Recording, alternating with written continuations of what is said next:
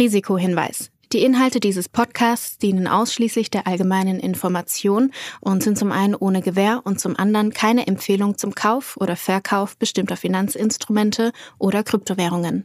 Die Podcast-Hosts oder Gäste haben unter Umständen Positionen in den besprochenen Finanzinstrumenten oder Kryptowährungen. Es handelt sich hierbei nicht um Anlageberatung. Ihr entscheidet selbst, was ihr macht.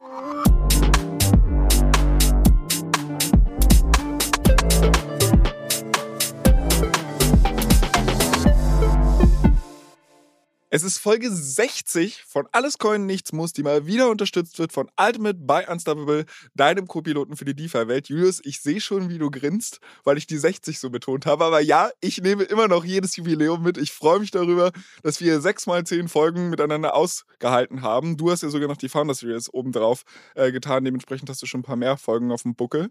Aber wie geht es dir nach 60 Folgen Alles Coin Nichts Muss? Immer noch blendend, Flo. Wenn ich mir dich so anschaue, du hast ja noch ein gefühlt 5000 Folgen ohne Aktie mit schwer auf dem Buckel und du schaust immer noch einigermaßen frisch aus. Von daher, ich glaube, wir können, können noch ein paar Jährchen machen. Oh, danke für die Blumen. Äh, freut mich natürlich sehr. Allerdings muss ich gestehen, ich hatte letzte Woche ja schon die ein oder andere schlaflose Nacht. Und zwar hatten wir ja letzte Woche Samstag den guten Peter Großkopf zu Gast, der über den äh, Start von Ultimate in Deutschland berichtet hat. Wer es nicht gehört hat, gerne die Folge nochmal nachhören. Und äh, wer Peter kennt, der weiß, dass solche Gespräche schnell mal ausarten können. Das heißt, wir haben sehr, sehr lange geschnackt und haben ein Thema nicht geschafft, was ich eigentlich letzte Woche noch mit dir bequatschen wollte. Jetzt lag ich die ganze Woche wach, weil ich nicht wusste, was es damit auf sich hat. Und es brannte mir unter den Nägeln. Jetzt kann ich dir die Frage endlich stellen. Ich habe gesehen, Tether kauft Bitcoin. Was zur Hölle ist da los? Wieso? Weshalb? Warum? Wer nicht fragt, bleibt dumm. So war das. Das war Sesamstraße, sie, oder? Kurz gesagt, weil sie zu viel Geld verdienen. Ähm, Tether, Tether ist ja auch in diesem wunderschönen Stablecoin-Business, ähm, in dem man ja sich, sich Dollarreserven auf ein auf ein Bankkonto packt. Äh, die wiederum kann man natürlich irgendwie auf dem, auf dem Geldmarkt anlegen für aktuell vier bis fünf Prozent. Und ähm, gleichzeitig zahlt man nur einen Bruchteil davon aus und mintet eben digitale Stablecoins. Ähm, jetzt muss man sagen, dass, dass Tether sehr stark profitiert hat von dem von den Kursschwankungen rund um, um, Coin, äh, um Coinbase, sage ich schon, um Circle, um äh, USDC, die wir am Anfang des Jahres oder im Frühjahr hatten. Wenn du dich erinnerst, da gab es ja diese Riesensorge, dass äh, Circle äh, ja irgendwie Zahlungsschwierigkeiten haben könnte, da die Sally Bank pleite gegangen ist und die noch ein bisschen, ein bisschen Geld dort geparkt hatten. Hat sich natürlich am Ende des Tages jetzt alles als herausgestellt, dass da alles gut ist.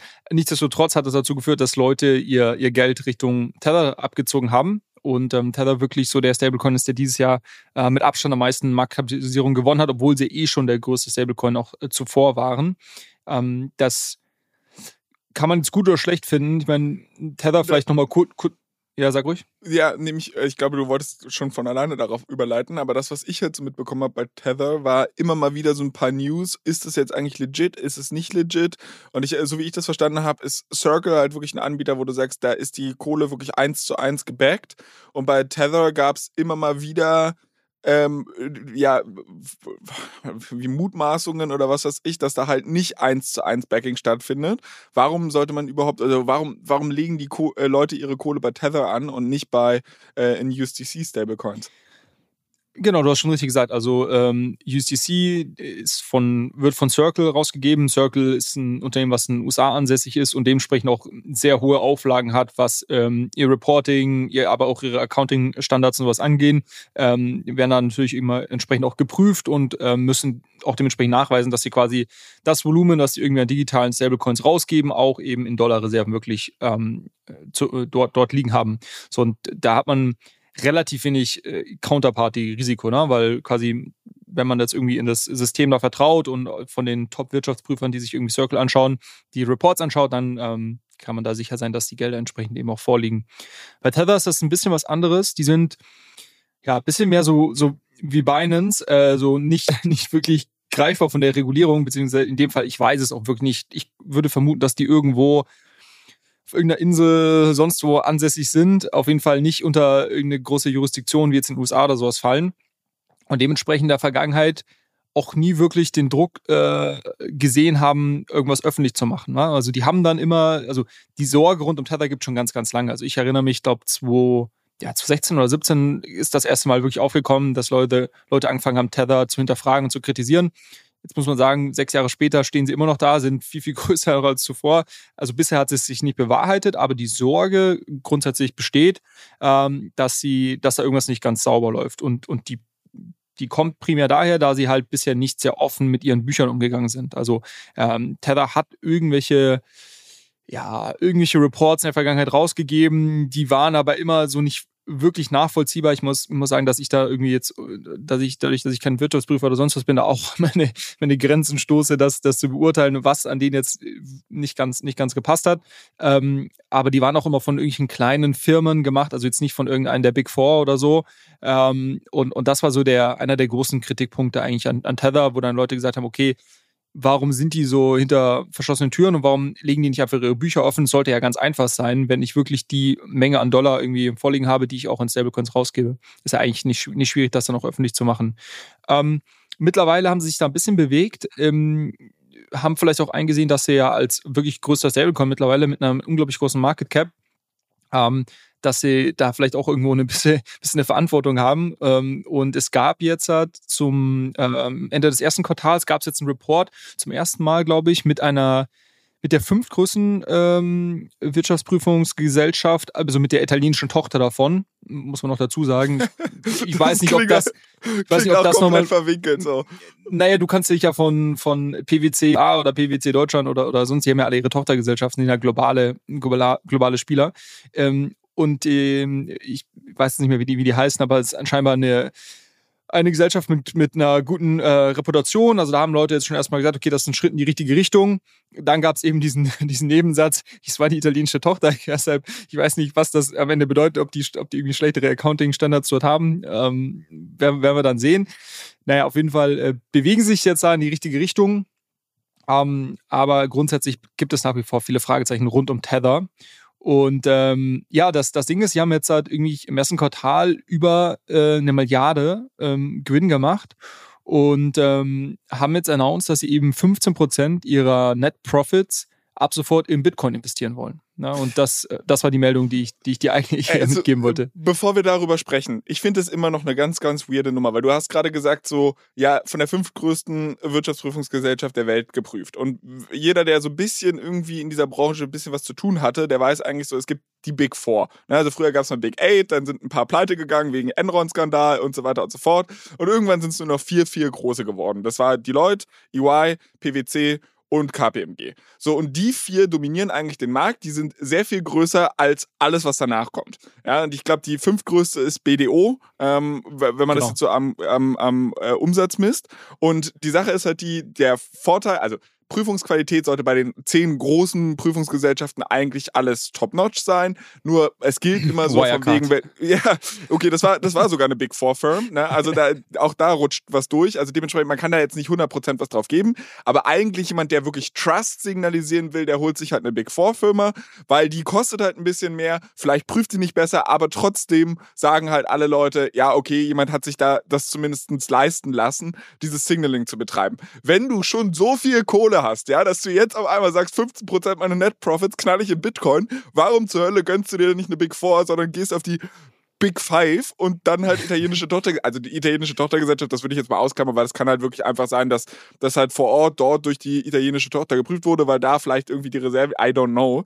Aber ich, I, I don't get it. Und ich verstehe auch nicht, warum, sorry, das, ich meine, wir sind hier noch nicht mal äh, noch nicht mal zehn Minuten in der Folge und nee. ich fange schon an zu ranten. Aber Flo, Sven Schmidt, Adomite ist, ist, ist hier voll, voll am Start. Nee, aber ich, ich, frage mich halt auch, warum du als Kunde dieses Risiko eingehst. Also ich meine, es kann im, im besten Fall ist überhaupt nichts dran. Und Circle und Tether sind komplett beides 100% legitime Firmen äh, und du kannst beiden zu 100% dein Geld anvertrauen. Aber diesen Unsicherheitsfaktor, dass du es halt nicht zu 100% weißt, weil die Leute schon getuschelt haben, weil halt irgendwie am Anfang das mit den Büchern nicht so richtig offengelegt wurde und eigentlich alles, was du doch von einem Stablecoin willst, ist, dass er sicher ist. Warum ist es dann überhaupt der größte? Also warum sind die Leute, weil sie die ersten waren oder äh, einfach so also, Fahrtabhängigkeit oder? Es hat auf jeden Fall eine gewisse Fahrtabhängigkeit ähm, und die Fahrtabhängigkeit führt dann auch dazu, ähm, dass du natürlich Liquidität hast. Also ich, ich glaube, es gibt einen sehr starken so Flywheel-Effekt oder oder sag ich mal ähm, Winner takes it all-Effekt in, in, in, diesem, in diesem Markt, weil du bist halt, du hast eine gewisse äh, Größe, die du erreicht hast, wenn du, wenn du irgendwie früh dabei warst oder, oder erstmal eine kritische Masse erreicht hast. Ähm, und wenn du dann natürlich noch, das ist zum Beispiel auch eine Sache, ich bin mir sicher, dass ähm, das Circle halt viel konservativer irgendwo ihren, ihren Rollout auch geplant hat. Also wo sie irgendwo aktiv äh, ähm, Liquidität zur Verfügung stellen, auf welche Chains sie gehen wollen mit Circle, ähm, äh, also mit USDC und so weiter, weil sie ja eben diesen regulatorischen Rahmen haben. Tether, wie gesagt, bewegt sich eher nach so einem Ich mache, was ich will ähm, Motto. und ähm, ich glaube, die haben das Ding auch einfach laufen lassen. Und, und das heißt, das ist eigentlich das Problem. Das ist ja zum Beispiel ein guter Punkt, den du ansprichst, der noch mehr ähm, hervorhebt, warum wir eigentlich auch diese Regulierung jetzt brauchen. Und ähm, in der EU gibt es ja jetzt mit der, mit der Mika, gibt es dann quasi ganz klare äh, Guidelines, was ein Stablecoin äh, Provider ähm, machen darf, was er nicht machen darf und, und so weiter. Ähm, und ich hoffe, dass sich das irgendwo, irgendwo da stärker auch regulieren wollen. Und auf deine Frage zurückzukommen, Tether ist der größte, weil sie halt früh dran waren, weil sie es einfach auch haben laufen lassen. Also du konntest den überall verwenden und dann bist du halt dann auch sehr schnell ähm, der Stablecoin mit der, mit der tiefsten äh, Liquidität im Markt. Und ähm, ja, also wenn, wenn ich natürlich irgendwie irgendwas äh, tauschen möchte auf einer dezentralen Börse und die Liquidität in dem Liquidity Pool mit Tether einfach viel größer als, als die mit einem anderen, dann nutze ich Tether ähm, oder auf, auf Binance. Ähm, Binance war ja zum Beispiel dann irgendwann diesen Move gemacht, USDC, das USDC äh, nicht mehr gab einfach. Ne? Und es gab dann nur noch äh, Binance USD, also deren eigenen Stablecoin und, und ähm, Tether. Und das ist dann immer so, dieses, was ist das, was ist das geringere Übel? Ne? Also vertraue ich jetzt irgendwie Binance oder, oder nehme ich, nehme ich den, den Tether Stablecoin? Also im, Im Zweifel ist irgendwie beides nicht so ganz, äh, nicht so ganz dolle. Ähm, aber scheinbar haben sich dann viele auch für Tether entschieden. Und das ist ja genau der Effekt, den ich, den ich eingangs beschrieben hatte. Also USDC ist meiner Meinung nach wirklich äh, ich möchte nicht sagen 100% sicher, aber schon, also du kannst darauf vertrauen, dass das quasi alles in den USA reguliert ist, dass die Dollarreserven dort geprüft werden und so weiter. Also ist auf jeden Fall der Stablecoin, nach dem man meiner Meinung nach den höchsten Vertrauen ähm, geben, geben sollte aktuell. Und die Leute gehen trotzdem in Tether. also, so, die Leute sind auch wahrscheinlich nicht wirklich rational, aber deshalb sind die so groß, deshalb printen sie so viel Money, äh, also machen große Gewinne und äh, haben jetzt gesagt, dass sie als Teil der Diversifizierung von ihrer Reserve und das ist übrigens, wir sprechen jetzt nicht über den Teil, der den Stablecoin backt. Also der Stablecoin soll, und das können wir jetzt hier nicht überprüfen, deshalb lassen wir es mal so stehen, eins zu eins mit quasi Dollarreserven und irgendwie äh, kurzfristigen ähm, Staatsanleihen und, und sonst was gedeckt sein. Und das, was sie darüber hinaus erwirtschaften, was auch als, als ähm, Reserve im Unternehmen liegt, davon ähm, investieren sie jetzt 15 Prozent der Nettogewinne in Bitcoin pro Monat, was äh, pro Quartal, was jetzt irgendwo im Q1, glaube ich, zwei, knapp 200 Millionen Dollar entspricht. Ähm, das ist schon nicht ohne. Und ich, ich wollte es deshalb ansprechen, weil wenn wir jetzt mal ungefähr genau ein Jahr die, äh, die Zeit zurückdrehen, ähm, dann hatten wir den, den Crash von, von äh, Luna, von Terra Luna. Und ähm, kurz zuvor, äh, ein, zwei Monate bevor das Ding gecrashed ist, hatte ähm, Do Kwon, der Gründer äh, von, von Terra, noch ähm, groß verkündet, dass sie jetzt mit der, ähm, um, um, um den Stablecoin noch weiter abzusichern, große Mengen an Bitcoin kaufen. Und da haben wir erstmal alle gesagt, ja, super, und äh, hier, äh, das, das, das wird irgendwie positiven äh, Preisdruck ähm, auf, auf den Markt ausüben, wenn jetzt Terra hier super viel Bitcoin kauft. Und dann, zwei Monate später, haben sie alle verflucht, weil natürlich die dann ihre Bitcoin-Panik schnell abgestoßen haben. Und deshalb, ähm, ich glaube, dieser Move von, von Tether, der ist, klingt ja erstmal, erstmal toll, dass sie auch ja langfristig in, an das ähm, Ökosystem natürlich glauben und dementsprechend auch ihre Bitcoin-Reserven aufbauen. Ich würde das nur ein bisschen auch mit so einer, äh, mit so einem Ausrufezeichen, so, so einem Warnhinweis ver versehen weil lass die mal jetzt ein paar Quartale richtig viel Bitcoin kaufen und dann lass mal in ein, zwei Jahren vielleicht irgendwas schief gehen mit Tether. Wie gesagt, es, wir wissen nicht, ob die 100% legit sind. Die Wahrscheinlichkeit, dass irgendwas nicht ganz sauber ist, ist, ist nicht, nicht klein. Null. Die ist auf jeden Fall nicht null, nee, nee, die ist, die ist schon da. Und dann lass die mal äh, sagen, ja gut, ähm, dann verkaufen wir halt jetzt hier mal ein paar Milliarden Bitcoin, äh, also in, in Dollar-Terms am, am Markt, weil, weiß ich nicht, wir müssen irgendwie uns hier für, für irgendeinen Legal Fees ähm, rüsten dann werden die alle, werden sie alle verfluchen. Also ich, das, das ist immer so quasi, man möchte, glaube ich, nicht, dass so ein Spieler einen zu großen Impact hat auf dem Markt. Ich glaube, ich glaub, das ist generell so ich meine, das sehen wir ja in ganz anderen Märkten auch. Das trifft jetzt nicht nur den Kryptomarkt, aber halt der Kryptomarkt, der eigentlich versucht, dezentral zu sein, äh, weist natürlich auch gewisse Zentralisierungstendenzen auf. Also wenn du halt große Player hast und das ist genau das Spiel, was du halt gerade so ein bisschen beschrieben hast, von wegen, ähm, erstmal freuen sich alle, weil einer ganz mächtig, ganz groß wird, aber wenn der halt auf einmal so eine Stütze des Preises von irgendeinem Asset darin wird oder von der Liquidität dieses Assets und so weiter, wir haben es ja auch so ein bisschen, ist anders gelagerter Fall, aber FTX war zum Beispiel ein großer Backer von Solana äh, und wo halt FTX, also da sagen wahrscheinlich jetzt auch erstmal alle toll, geil, äh, Solana hat ja FTX im Rücken. Das Problem ist halt, wenn halt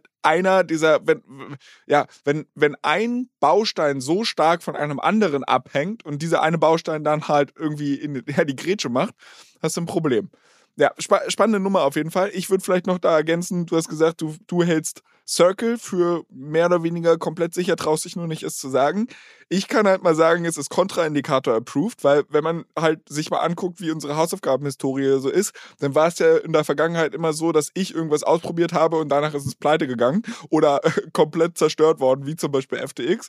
Äh, ich habe ja auch schon Circle ausprobiert, also beziehungsweise die Bridge haben sie mich ja nicht ausprobieren lassen, weil es ja äh, primär B2B war, aber ich habe auch USDC und das Ökosystem hat es bisher ganz gut verkraftet. Also ich bin, ich bin da guter Dinge. Ähm, du hattest aber in die gleiche Zeile des Google Docs auch noch getickert, dass Celsius wohl Ether verkauft. Und ich frage mich, wieso zur Hölle? Also, ähm, so wie ich das verstanden habe, war Celsius ein CFI-Player, wo ich halt im Endeffekt äh, meine Tokens halt staken konnte auch und habe dann halt mehr oder weniger einen festen Zins bekommen, weil Celsius im Hintergrund mit meiner Kohle gezockt hat. Korrigiere mich, wenn ich das irgendwie falsch zusammengefasst habe. Ist auch mit einem großen Knall, glaube ich, kurz nach dem Terra Luna-Ökosystem in die Luft geflogen warum zur Hölle verkaufen die jetzt Ether und wo steht eigentlich der Celsius-Token und, und da hätte sich dann Short langfristig dann doch ausgezahlt. Den Celsius-Token kannst du gleich mal googeln, ähm, wo, wo der steht. Genau, äh, Celsius ist letztes Jahr in die, ähm, in die Insolvenz gerutscht ähm, die haben letztendlich auch einen, ähm, eine Maturity-Mismatch in ihrer Anlage gemacht. Also du konntest, wie du richtig gesagt hast, du konntest dort äh, deine, deine ähm, Tokens, primär äh, Bitcoin Ether, aber auch andere äh, parken und hast dann eine, eine relativ attraktive Rendite drauf bekommen. Und die Leute haben halt nie wirklich hinterfragt, okay, was, was machen die denn am Ende, am Ende des Tages mit den Tokens? Und ähm, wenn wir jetzt über Ether sprechen, das die primäre Anlagestrategie von Celsius war, die zu nehmen, die bei Lido zu staken und ähm, letztendlich eine Arbitrage zu machen über die Staking-Rendite, die sie bekommen und das, was sie quasi dir weiterreichen. Das Problem, was ihnen dann auf die Füße gefallen ist, ist, dann gab es den Luna Crash, alle wollten ihr Geld zurück. Ja, Geld war nicht da, weil Geld war ja bei Lido und es gab noch kein, äh, es gab noch kein Shanghai-Upgrade, also diese Withdrawals, dass man Ether auch wieder rausziehen kann aus dem Staking-Contract, ähm, die gab es noch nicht. Selbst so, da hättest du ja auch eine Limitierung gehabt. Also du kannst ja nicht alles eine, Genau, genau. Also deshalb sind die, sind die am Pleite gegangen, sind jetzt auch äh, insolvenzverwandt. Ich habe witzigerweise heute Morgen noch gesehen, dass sie jetzt aus der, äh, dass die Insolvenzmasse oder das, was jetzt noch übrig ist, gekauft wurde. Witzigerweise von der Company, die Fahrenheit heißt. Die kaufen Celsius. kleiner, kleiner Zwinker. Ähm, aber darum soll es nicht gehen, sondern äh, wie gesagt, die hatten äh, da über ihre äh, Praktiken dann sehr, sehr viele ähm, Lido Staked ETH ähm, auf, auf, aufgehäuft auf ihrem Balance Sheet. Und die konnte man bis vor einer Woche ungefähr nicht verkaufen. Ne? Aber Lido, das Shanghai-Update ist schon einen guten Monat her, glaube ich. Aber Lido hatte selber ähm, noch ein bisschen gebraucht, bis sie ihr eigenes Upgrade ähm, dann letztendlich gepusht haben, dass man auch die Tokens, die bei Lido waren, eben wieder ähm, unstaken und withdrawn kann. Und was man dann gesehen hat, ähm, wieder schöne Blockchains, ist alles on-chain, dass kurze Zeit oder eigentlich direkt danach ähm, Celsius, wahrscheinlich der Insolvenzverwalter, wer auch immer, ähm, 800 Millionen Dollar Wert an Lido Staked ETH rausgezogen hat. Und ähm, die haben scheinbar angefangen, die jetzt zu verkaufen. Und ähm, eigentlich so eine, eine der Fragen war, und ich weiß ehrlicherweise, ich weiß jetzt nicht, welcher Teil davon heute schon aus dem Markt raus ist. Man hat eben nur gesehen, dass sie quasi angefangen haben, äh, die Assets da darüber zu transferieren und die jetzt abzuverkaufen. Und ähm, macht natürlich Sinn, weil das Geld muss halt jetzt ist Teil der Insolvenzmasse und ähm, die müssen natürlich ihre Gläubiger bedienen. Deshalb macht das Sinn, dass sie die, dass sie die rausziehen. Die Frage war so ein bisschen, die im Raum stand, okay, kann kann Stake ETH, äh, kann die Liquidität hinter diesem äh, Staking-Derivat diese Menge an Verkaufsdruck überhaupt verkraften? Oder erleben wir jetzt, dass es vielleicht irgendwie dann wieder einen kurzfristigen, Anführungszeichen, Deep-Hack gibt, also dass State ETH nicht mehr eins zu eins zu ETH tradet, sondern vielleicht aufgrund der, des großen Verkaufsdrucks von Lido, äh, von Celsius, sorry, ähm, irgendwie auf 0,97 oder sowas runtergeht. Äh, ich habe jetzt heute früh mal nachgeschaut, äh, also aktuell steht es bei 0,9998, ähm, von daher, äh, aktuell sieht man es nicht, aber vielleicht, vielleicht kommt es auch noch. Aber das wäre doch auch Free Lunch, oder? Also in dem Augenblick, wo ich halt der Meinung bin, dass Lido safe ist oder quasi safe ist. Weil, also wenn ich das jetzt richtig verstanden habe, die haben dieses Derivat von, ähm, von dem gestakten Ether und nicht die Ether, also, also die haben nicht unstaked, oder? Sondern die haben einfach nur ihre, ihre Liquid Tokens dafür verkauft das, das weiß ich eben nicht, was sie, was sie, wie sie das genau jetzt verkauft haben. Ich glaube, dass sie es unstaken, ähm, ehrlicherweise. Ähm, und kann es sein, dass sie einen Teil am Markt verkaufen. Man hat eben nur on-chain gesehen, dass sie die halt knapp 800 Millionen Dollar wert, äh, dass sie quasi bewegt haben und zwar quasi dann klar, genauso wie, ähm, erinnert, vielleicht erinnerst du dich, vor, vor vier, fünf Wochen haben wir darüber gesprochen, direkt nachdem dieses Shanghai-Upgrade durch war, hat man gesehen, dass Kraken, die, die mussten ja aufgrund von regulatorischem Druck, mussten die ihr Staking-Business quasi runterfahren, waren die allerersten, die gesagt haben, okay, wir sind raus, äh, alle ETH quasi einmal unstaked. Man hat direkt gesehen, die sind in der Warteschlange ganz vorne drin. Sind auch bis heute übrigens die, der größte Unstake ähm, ähm, in, in so einem Kuchendiagramm ist Kraken der größte, größte Teil. Äh, und man hat es halt bei äh, Celsius auch direkt gesehen, nachdem Lido dieses Upgrade gemacht haben, die direkt die Token bewegt. Und somit war das klar. Ehrlicherweise weiß ich jetzt nicht, wie sie die, wie sie die genau verkaufen. Aber ich gebe dir recht, also wenn man die Conviction hat auf Lido, ist es mehr oder weniger Free Lunch und kann auch sein, dass man es deshalb im Preis jetzt nicht sieht, weil Leute das einfach mal, sobald das irgendwie sich ein paar Prozentpunkte bewegt hat, direkt weg Arbitrage ja. haben. Kann ja, genau, sein. also das würde ich halt auch denken. Ich meine, wenn, wenn ich halt den Trust habe, dass Lido halt, also dass da halt nichts irgendwie schief geht, dann würdest du ja im Endeffekt den einen Ether äh, für 0,95 kaufen können oder sowas. Das wäre halt, also ich meine, da kannst du ja Haufen Hebe raufschmeißen und sagen, boah, geil. Ähm, das wird funktionieren für den Fall, dass der Emittent dieses äh, Staking-Derivat halt trustworthy ist, weil sonst äh, gehst du da halt ganz schnell. Ja. War ähm, übrigens war übrigens auch einer der besseren Trades, glaube ich. Also ich, wenn du dich ähm, letztes Jahr im Sommer, so vor zehn Monaten oder sowas, ähm, war Lido State ETH zu einem 7, 8% Discount äh, teilweise, glaube ich, getradet, ähm, mal über ein paar Tage. Und ähm, weil da gab es eben damals schon die Sorge, da sind einige pleite gegangen, Celsius und noch ein paar andere, und da gab es schon die Sorge, was, was passiert jetzt ähm, mit deren Tokens und, und wie, ähm, wie beeinflusst das vielleicht Lido. Und ähm, glaube ich, war sicherlich ein sehr, sehr profitabler Trade. Jetzt natürlich Hindsight, aber ähm, ja, das äh, hat sich, sagen, gelohnt. Also profitabler Trade, das hattest du ja so vor etwa einem Jahr mal vorgeschlagen, dass du gesagt hast, dich hat gewundert, dass Celsius irgendwie, obwohl sie komplett pleite waren, noch für 300 Mio oder sowas, glaube ich, Market Cap äh, kamen. Ich habe jetzt mal nachgeschaut. Ich glaube, über On the Long Run wärst du wahrscheinlich irgendwo ausgestoppt worden, weil das Ding ging ja dann sogar noch weiter hoch. Ich fand aber, wenn du die, die Conviction gehabt hättest und so weiter, das jetzt bis zum Ende durchzuziehen, ich glaube, dann wärst du relativ gut gefahren. Weil ich gucke hier gerade, ich bin auf CoinMarketCap beim Celsius Token und ich sehe eine Marktkapitalisierung und ich sehe eine vollständig verwässerte Marktkapitalisierung. Und die Marktkapitalisierung liegt bei 48 Mio die vollständig verwässerte bei 139 Mio. Also ich glaube, damals waren wir bei 300, das heißt, es wäre sich ausgegangen. Ich finde es trotzdem immer noch erstaunlich viel für diesen Token, ja, der, der eigentlich keine Utility hat mehr. Ne? Also das Produkt gibt es ja einfach als solches nicht mehr. Aber nee. Das verstehe ich auch nicht. Das verstehe ich wirklich auch nicht. Ich glaube, das ist einfach. Ich, also keine Ahnung, ich kann es mir noch so erklären. Es gibt halt irgendwie, ich meine, oftmals haben die Dinger immer noch eine eine Market Cap, deshalb ist auch mal ganz, vielleicht ganz, ganz interessanter Punkt. Äh, ich habe auch mal mit Freunden darüber gesprochen, die, die haben uns so ein paar Kurse analysiert und, und äh, historische ähm, Tokenpreise angeschaut und dann haben wir gefragt, ja, wie viele gehen denn wirklich auf Null? Und dann ist mir das, habe ich mal so ein bisschen drüber nachgedacht und habe gesagt, ja, gar nicht so viele. Also die irgendwo meistens schlummern die trotzdem noch irgendwo immer rum, dann in der, in der quasi Chart der ganzen Tokens. Ähm, und die gehen nicht wirklich auf Null in dem Sinne, weil, ähm, und so erkläre ich mir das, die Leute halten die halt einfach, die schreiben die ab. Also sagen wir, du hast jetzt irgendwie von einem, von einem Jahr, vor eineinhalb Jahren irgendwie hast ein paar Celsius-Tokens gekauft, die liegen noch irgendwo in deinem Binance-Account und deiner Metamask. So geht's mir mit Phantom-Token. Genau, weißt du, die sind jetzt irgendwo, du bist dann wahrscheinlich irgendwie über 90% plus down und die liegen halt da einfach rum.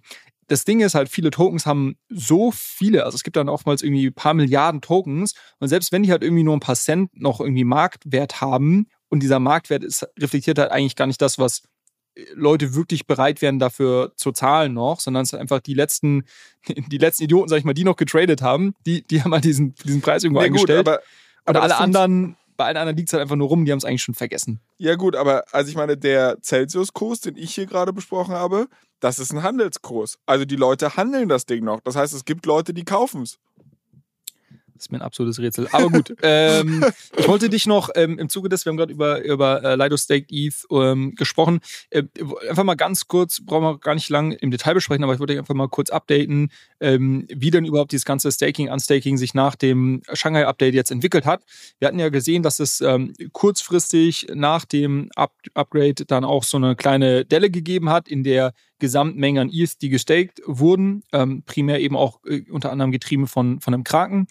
Und jetzt sieht man, dass es halt wieder sehr, sehr steil nach oben geht. Eigentlich steiler als vor dem Upgrade. Ähm, ich glaube, das war ja auch so ein bisschen ähm, die Prediction, die wir hier gemacht haben, dass wir gesagt haben, dass kurzfristige Volatilität, mittelfristig ist es eigentlich ein riesen De-Risking für jeden, ähm, auch vor allem größere und institutionelle Investoren, die, sag ich mal, ähm, sich den, die den Asset Ether irgendwo schon länger angeschaut haben und gesagt haben, gut, Merch hat geklappt, jetzt schau, warte ich mal noch ab, irgendwie ein paar Monate, ob dieses Upgrade auch klappt, damit ich auch sicher bin, dass ich die Dinger wieder rausbekomme, wenn es hart auf hart kommt. Da ist jetzt irgendwie ein Haken dran und man sieht, es geht relativ schnell nach oben. Es sind mehr ETH gestaked als je zuvor. Äh, wir sind irgendwie bei über 21 Millionen. Kurz vor dem Upgrade waren wir bei 19, irgendwas Millionen. Ähm, Wo schaust du da gerade nach? Ich schaue bei Nansen auf so einem Dashboard, das können wir gerne verlinken. Okay, cool. Kann ich auch schicken. Also, wir, genau. während du uns äh, hier ähm, den Link raussuchst und ich ihn dann in die Show Notes tun kann, klopfe ich uns mal hier so ein bisschen metaphorisch auf die Schulter. Ich bin begeistert, dass wir das richtig abgeschätzt haben. Eine Sache, die mich trotzdem so ein bisschen verwundert, oder also bist du durch mit deinem ja. Staking, Unstaking Update? Toll. Äh, also, wie gesagt, der Sport tun wir in die Show Notes und dann kann jeder sich selbst davon überzeugen, ähm, dass wir vielleicht nicht nur Blödsinn labern. Eine andere Sache, über die ich mit dir quatschen wollte, ist Krypto und China. Ähm, eigentlich gab es ja da immer relativ viele News, von wegen, ich glaube, China hat Bitcoin 20 Mal verboten oder so. Äh, jetzt überspitzt formuliert. Ich glaube, mittlerweile gibt es keine Miner. Das ist ja auch das, was du immer wieder äh, anbringst. Also wir hatten ja schon mal darüber gesprochen, kann man Krypto überhaupt verbieten und so weiter. Und du hast gesagt, China hat das ja schon mal gemacht. Die haben im Endeffekt eigentlich gesagt, Miner gibt es bei uns nicht mehr und zack, sind die halt ins Ausland gezogen und jetzt stehen halt die Server woanders, aber alles kein Problem. Jetzt scheint es aber ein kleines Comeback in China zu geben, was den Bitcoin angeht. Ähm, wie konkret, wieso, warum?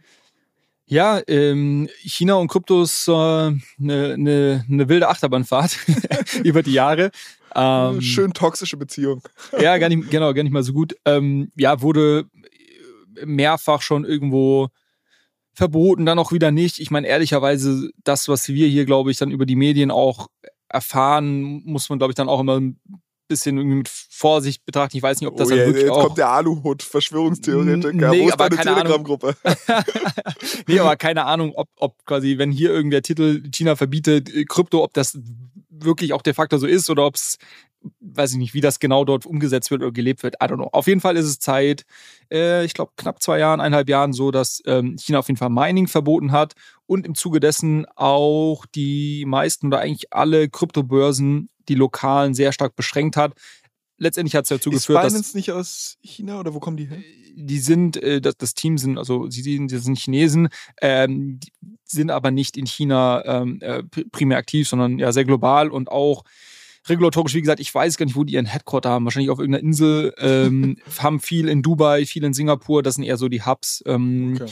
Genau. So, und äh, letztendlich hat diese Regulierung ähm, oder dieses Verbot auch dazu geführt, dass eigentlich der komplette Retail-Markt in China also ein bisschen abgeschnitten wurde. Also aktuell gibt es, glaube ich, wenig Leute in China, die wirklich aktiv irgendwo Kryptos traden. Klar, es gibt immer Leute, die durch irgendwelche VPNs und sonst was ihren Zugang finden, aber jetzt ist es nicht so accessible für, für den Großteil der Leute. Ähm, und jetzt gab es eben eine, eine Kehrtwende, die ganz interessant war, die jetzt kürzlich eben nochmal bestätigt wurde und deshalb wollten wir es heute kurz hier besprechen, ähm, was jetzt aber nicht China Mainland betrifft, sondern Hongkong tatsächlich. Ähm, und in Hongkong ist es so, dass es ähm, im Juni jetzt, also gar nicht mehr so lange hin, ähm, wohl die ersten ähm, Lizenzen für Börsen wieder ausgeschrieben wurden. Und ähm, OKX, was so eine der, der größten lokalen Börsen dort auch ist, haben mit scheinbar schon announced, welche Tokens sie wieder launchen werden.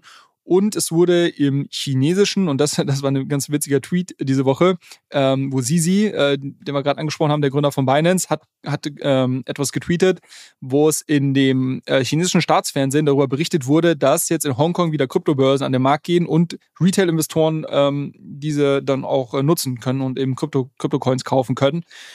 Ähm, ja, das äh, wurde so interpretiert, dass man gesagt hat, okay, Hongkong ist quasi hier das Versuchskaninchen, da wird das jetzt, da wird jetzt wieder hier gestartet und früher oder später äh, könnte man damit rechnen, dass das vielleicht auch in China wieder losgeht. Sisi hat das dann auch noch ein bisschen weitergetrieben, hat gesagt, ähm, Langfristig wurden die Crypto-Cycles immer durch einen neuen Inflow, Inflow an Retail-Investoren losgetreten und er sieht hier so die ersten äh, Anzeichen, dass äh, China und, und der chinesische Markt quasi ähm, dann vielleicht den, den nächsten irgendwo Cycle lostreten könnten, wenn sich das denn wirklich dann so öffnet, wie man wie es jetzt vermutet. Krass. Also ich musste über die Beweggründe nachdenken, warum China-Hongkong ähm, das jetzt überhaupt tut. Und mir fallen zwei Erklärungshypothesen ein. Ähm, die eine, glaube ich, gefällt dir, die andere gefällt dir nicht. Ähm, die erste ist so ein bisschen das, und die wird dir wahrscheinlich nicht gefallen, ist so ein bisschen, dass China sagt, ah mein Gott, wir haben vorher so ein bisschen Angst davor gehabt, dass es hier eine dezentrale Organisationsformen gibt, die halt im Endeffekt dem der zentralisierten Regime in China schaden könnte oder halt halt die, die Kontrolle da so ein bisschen wegnimmt. Äh, und dementsprechend hat man gesagt, ja, wir verbieten es, äh, haben wir keinen Bock drauf. Und jetzt hat man festgestellt, pff, Krypto doch ganz schöne Luftnummer, lass die, lass die Idioten doch da zocken. ähm, das wäre die erste Deutungsweise. Die zweite wäre, dass man halt wirklich festgestellt hat, man kann es nicht verbieten. Oder die dritte ist, dass man sagt, äh, ja, okay, man, man könnte es verbieten, man kann es nicht verbieten, Bedrohung ist nicht so groß, aber da springt unter Umständen richtig viel Cash für China bei rum. Äh, was glaubst du, warum man es gemacht hat? Und wir sind wirklich keine Politikexperten, dementsprechend sind wir jetzt stark in der Mutmaßung. Aber was ist, was ist so dein Take darauf? Warum verbietet man es erst und macht dann den großen Pivot? Also zunächst hatte man es verboten, weil viel Kapitalflucht darüber stattgefunden hat. Genau, dann hat man es unter anderem wieder mal verboten, weil, äh, sag ich mal, sehr viel Mining in China stattgefunden hat und man, glaube ich, sich ein bisschen grüneren Stempel auch selber aufdrücken wollte. Ähm, dann hat man es sicherlich auch vielleicht verboten und wie gesagt, das ist jetzt irgendwie Mutmaßung, weil es natürlich irgendwo diesen dezentralen Charakter und quasi es ist nicht wirklich reguliert und, und vielleicht hatte man Sorge, dass man da keinen Zugriff drauf hat als quasi zentraler ähm, Machthaber oder zentrale Partei. Ähm, das waren sicherlich alles als Beweggründe. Ähm, ich könnte mir vorstellen, warum man es jetzt quasi nicht mehr verbietet. Ähm, zum einen könnte ich mir vorstellen, auch so dieses, was du gerade gesagt hast, hey, lass die Leute doch zocken, am Ende verdienen wir irgendwie dabei was. Ähm, zum anderen glaube ich, vielleicht hat man eingesehen, und das war ja der Pitch, den viele Kryptounternehmer im, im Washington in Capitol Hill gemacht haben, dass sie gesagt haben, guck mal, äh, wir haben hier die Chance, quasi die signifikanten Teile der, einer, einer, möglichen zukünftigen äh, digitalen Ökonomie mit einem mit US-Dollar, also mit einem Stablecoin, äh, der in US-Dollar ähm, normiert ist, ähm, zu, zu ownen. Und es ist quasi für euch, ähm, liebe amerikanische Politiker, äh, die Möglichkeit, nochmal eine, eine signifikante Expansion ähm, quasi der, der ähm, Einflusssphäre von einem US-Dollar vorzunehmen. Und vielleicht hat man diesen Narrativ auch aufgegriffen und hat gesagt, okay, guck mal, was die, die Amis machen, die beschneiden sich da gerade selber mit ihrer, mit ihrer Regulierung oder mit der fehlenden Regulierung und, und dem Hackmack, den sie machen. Ähm, und vielleicht ist das, macht das für uns nochmal Sinn, jetzt diesen Markt doch nochmal zu öffnen. Ähm, und und ähm, ich, ich glaube ehrlicherweise, dass es nicht lange dauern würde, wenn, wenn die jetzt wirklich Gas geben ähm, und es da irgendwie eine sehr liquide ähm, ähm, Yen-basierte, nee, Juan, wie wäre der, wie ist der chinesische? Juan, nicht Yen, ne? Yen sind Japaner. Ja, äh, genau. Äh, Gottes Willen ähm, eine Stablecoin, der darauf ähm, basiert, geben wird. Ähm, vielleicht sieht man auch so ein bisschen die Möglichkeit darüber. Renminbi Juan. Renminbi Juan, genau, ja, genau. Ähm, vielleicht sieht man auch mal die Möglichkeit darüber so ein bisschen ähm, so diese globale ähm, Power, äh, na, das müssen wir schneiden. Machtverhältnisse. Das lassen wir so drin, das wird ah, gut. Warte, warte, mein Rumgestotter hier. ähm, und was hast du noch äh, gesagt, dass sie vielleicht gesehen haben, sie Krypto ist gar nicht verbieten. so dezentral. Also sie können es nicht verbieten. Nee, das glaube ich nicht, weil sie haben es ja relativ erfolgreich die letzten Jahre verboten. Ich glaube, die wissen schon, wenn sie es, wenn sie es wirklich äh, weiterhin verbieten wollen würden, dann oder äh, genau letzter Punkt, äh, vielleicht sehen sie auch die Möglichkeiten der Technologie und sagen, okay, wir sind vielleicht ähm, so weit schon mit unserem eigenen Zentralbank-basierten Stablecoin, das war ja auch immer so eine These, die im Raum stand, dass sie gesagt haben, hey, die Chinesen verbieten so lange, bis sie mit ihrem eigenen Stablecoin, den sie quasi zu 100% tracken und kontrollieren können, so weit sind, dass sie quasi ähm, dann sagen können, okay, du darfst Krypto traden, aber du darfst quasi die In-and-Outflows während unserem Stablecoin ähm, getrackt oder das ist der einzigste, den, den es gibt. Ähm, und, und somit ist es uns egal, was du in dieser Kryptowelt machst, geht zocken, ähm, aber quasi alles, was rein und raus fließt, äh, geht bei uns durch die Datenbank und, und somit können wir, es, können wir es irgendwo doch kontrollieren. Wäre sicherlich nicht die, oder das ist sicherlich nicht die, die Zukunft, die, die ich mir vorstelle oder, oder wünsche, dass das irgendwo, ähm, ja, dass das die Anwendung von Blockchain-Technologien sein werden. Ich glaube auch nicht, dass sich das in der Art und Weise durchsetzen wird. Aber kurzfristig kann es natürlich trotzdem dazu führen, dass jetzt irgendwie Millionen von äh, Chinesen, die bisher irgendwo nicht ähm, in Krypto-Coins investieren konnten und vielleicht auch einfach nur zocken und spekulieren wollen, dass das natürlich irgendwo den Markt vielleicht anheizt. Ne? Also das ist jetzt, äh, wir sprechen jetzt hier nicht über langfristige Visionen und was irgendwo was, warum wird Blockchain-Technologie gewinnen oder verlieren, sondern das ist jetzt wirklich sehr, sehr kurzfristig vielleicht, okay, was passiert, wenn diese Leute in den Markt reinkommen. Okay, gotcha. Äh, trotzdem, ich glaube, wir müssen irgendwann nochmal über digitale Zentralbankwährungen sprechen. Also auch wenn ich das Thema komplett zum Schnarchen finde. Ähm, aber ich sehe es halt immer wieder und dass halt ziemlich viele Leute auf LinkedIn das fordern oder halt stark kritisieren. Und ich, I don't get it, auch wofür wir es brauchen oder wer das halt nutzen soll. Und ich glaube, das musst du mir mal im Detail in irgendeiner anderen Folge erklären. Aktuell habe ich da gerade keinen Bock drauf, aber ähm, wir gucken mal, ob wir das auch irgendwie entertaining hinbekommen. Eine andere Frage, die mir beim Blick Blick auf unser Doc so kam, ist, was zur Hölle sind Pudgy Penguins? ähm, Pudgy Penguins ist eine ganz lustige Story, die, die wollte ich dir eigentlich schon länger mal erzählen. Und dann hatte ich letztens ähm, gesehen, dass Max das in seinem Newsletter auch aufgegriffen hat. Und dann dachte ich mir, gut, ähm, wenn das schon so weit in die, äh, äh, schon so weit vorgedrungen ist, dann, dann muss ich dir jetzt auch einfach mal, muss ich jetzt auch einfach mal erzählen. Ähm, genau. Pudgy Penguins ist eine, hat angefangen als eine NFT-Kollektion. Ja, wie so, wie so viele in 2021 gab dann, das sind so kleine kannst ja mal googeln, das sind so kleine Pinguinfiguren, die irgendwo ganz, ganz niedlich ausschauen. Ähm, aber wie so viele NFT-Kollektionen gab es natürlich einen initialen Hype drum, ähm, hat sich eine Community gebildet, sogar dort eine recht, recht große. Es war sicherlich eine der, der erfolgreicheren ähm, Kollektionen aus dem, aus dem 2021 Bullrun. Ähm, aber, aber wie bei so vielen Kollektionen äh, war dann irgendwann die Luft raus. Die Gründer haben nicht mehr so, oder die Leute, die das initiiert haben, haben nicht mehr so wirklich was gemacht ähm, haben vielleicht irgendwie sich selber irgendwie ja dann die Taschen eben voll gemacht und waren dann irgendwann, irgendwann raus. Oder in dem Fall war es, glaube ich, so, dass die Community dann irgendwie gesagt hat, hey, guck mal, ihr macht hier nichts mehr, irgendwie das Ding geht gegen null, dann bitte äh, lasst es doch sein. Ähm, und dann gab es einen äh, Typen, Luca, Luca Netz heißt er, ähm, der gesagt hat, ich glaube an diese Kollektion. Ich glaube an die Pinguine. ich mache die Pinguine groß. Das wird das nächste Disney. Das wird das nächste Barbie. Ähm, das wird das nächste äh, Mario äh, Brothers. Ich kaufe das ganze Ding für zweieinhalb Millionen Dollar. Äh, hat er in die Hand genommen in ETH ähm, und hat das hat die Rechte an dieser Kollektion gekauft. Das war vor, ich glaube, knapp einem Jahr oder sowas.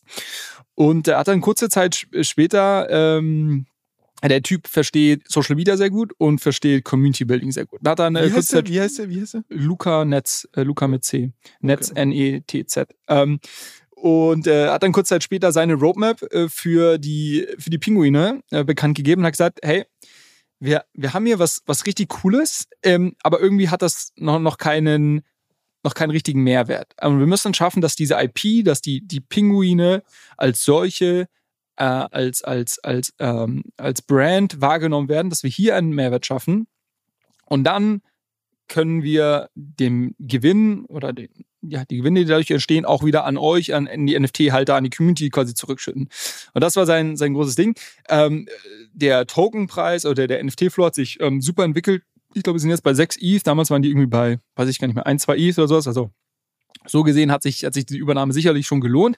Was aber jetzt sehr spannend war, er hat äh, seinen großen Worten auch Taten folgen lassen. Und die haben vor zwei Wochen, glaube ich, war das, äh, auf Amazon die erste Pudgy Pinguin Spielzeugkollektion gelauncht. Oh und das Ding ist ein absoluter Schlager. Die über 20.000 äh, Stück davon verkauft waren, irgendwie top of the charts bei Amazon. Ähm, und du musst dir so vorstellen, und es ist wirklich echt smart gemacht. Und deshalb äh, macht es auch Spaß, darüber dir zu erzählen. ähm, das sind so, so, kleine Spielzeugfiguren, schauen ganz niedlich aus. Ähm, die, die kann man sich eben kaufen, äh, also Kinderspielzeug letztendlich. Ähm, und was sie aber gemacht haben, ist, äh, also physisches Spielzeug, ne? Ähm, was sie gemacht haben mit jedem Spielzeug, das du kaufst, ist so eine kleine Karte dabei. Und mit dieser Karte kannst du, ähm, ich weiß nicht, ob da ein QR-Code drauf ist oder irgendeine Website, auf die du drauf gehen kannst.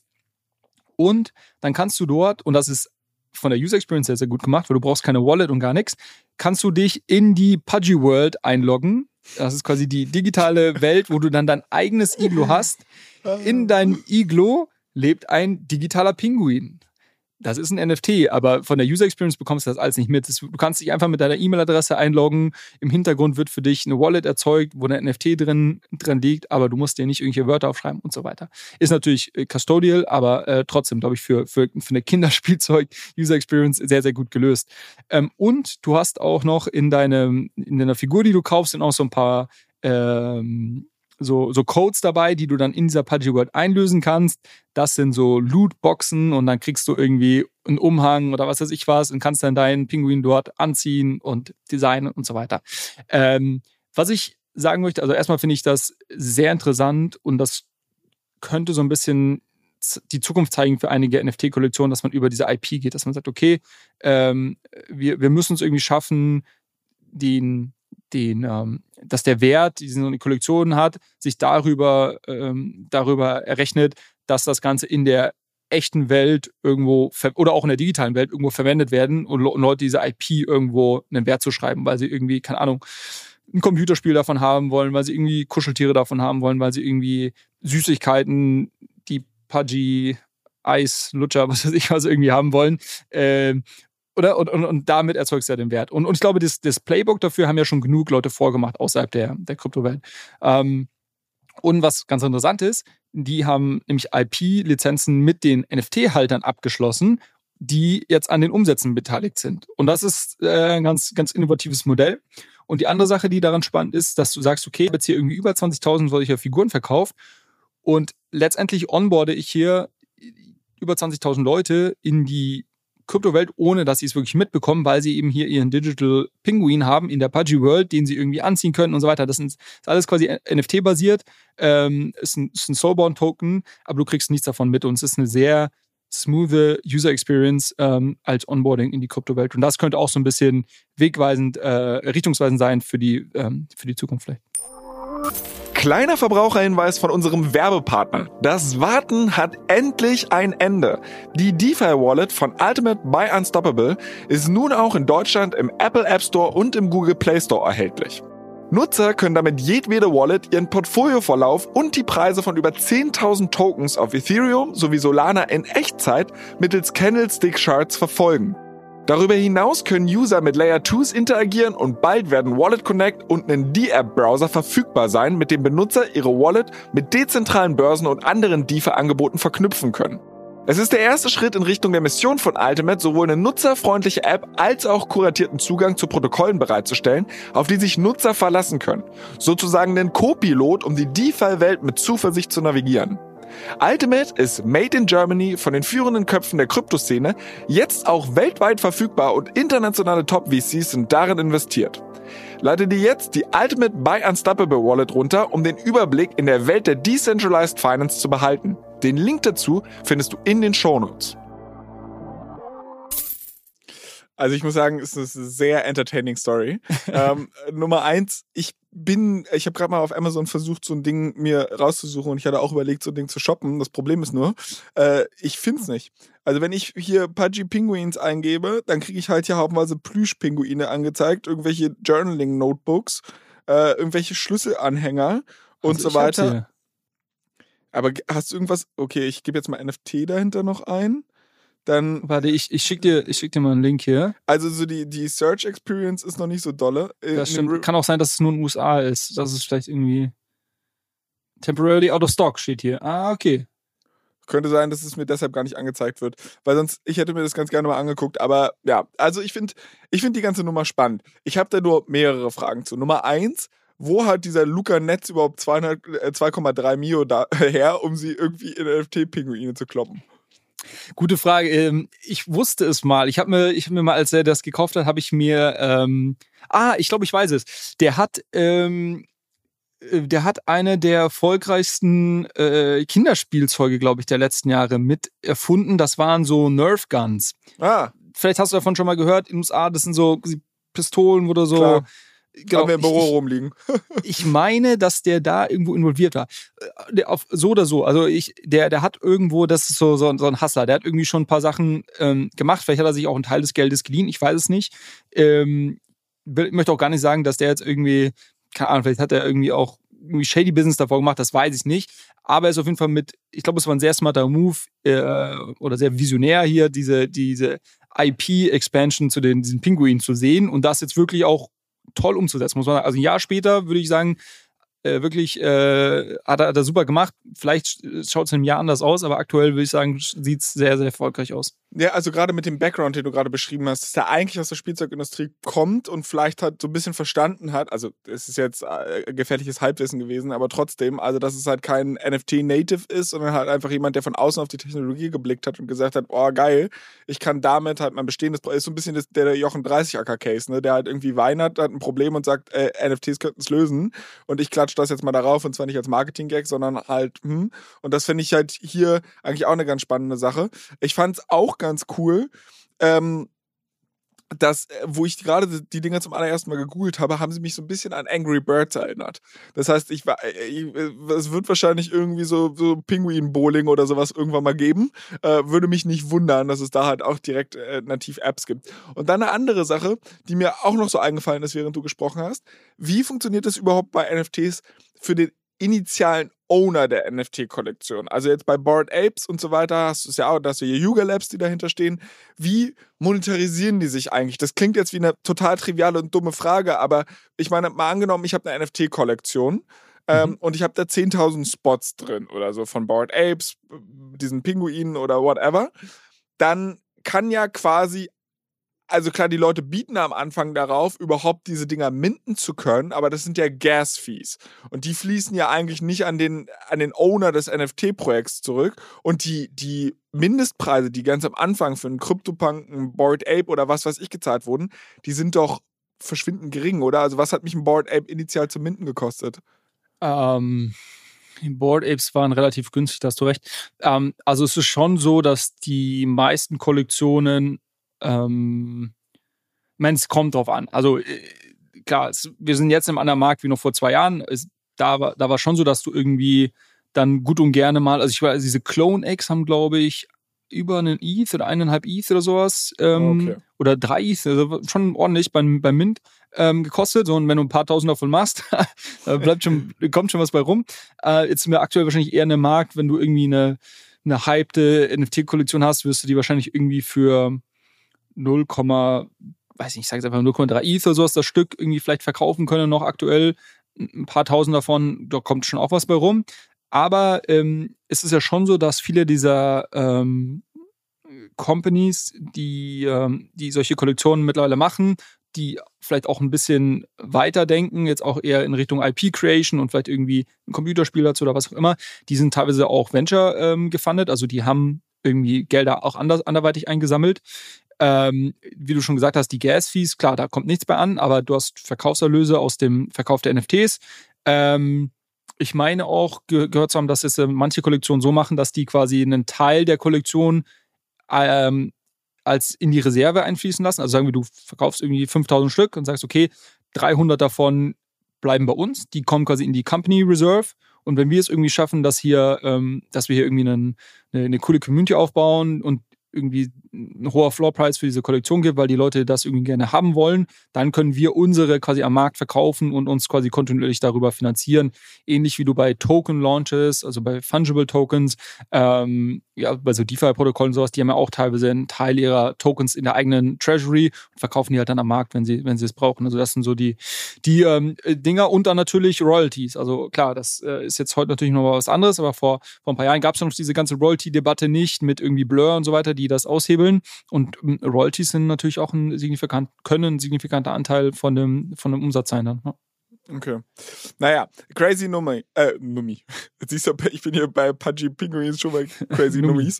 Ähm, also Aber warte mal, ich, ich würde sagen, also wenn du es irgendwie schaffst, ähm, äh, vielleicht sind die ja bald wieder in Stock bei Amazon, kannst du ja mal ein bisschen dich schlau machen. Dann würde ich sagen, äh, kauf mal einen.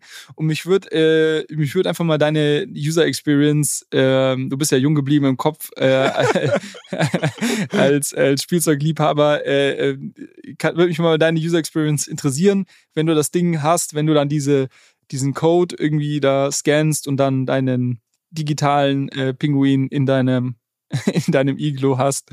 Ähm, ja, ja finde ich mal ich, sehr, sehr interessant. Ich werde dann, ich werd dann äh, nächste Woche nur noch mit Pinguinen zocken. Ich finde es auf jeden Fall crazy. Also ich finde es ganz cool. Ich bin sehr gespannt, ob da der nächste äh, Disney auf der Blockchain-Konzern entstehen wird, aus Pinguinen heraus. Ich meine, bei Disney hat es auch mit einer Maus gereicht. Also why not? Äh, könnte ja amazing werden. Wir werden es auf jeden Fall weiter verfolgen. Ähm, und ich versuche mal so ein Ding in die Finger zu bekommen und dann werde ich dir die Experience schildern. Allerdings, wie gesagt, bei Out of Stock kann ich wenig versprechen. Ich gucke mal, ob es schon irgendwelche Fakes auf Ebay gibt oder so. Ähm, ähm, aber ich werde dich auf jeden Fall updaten.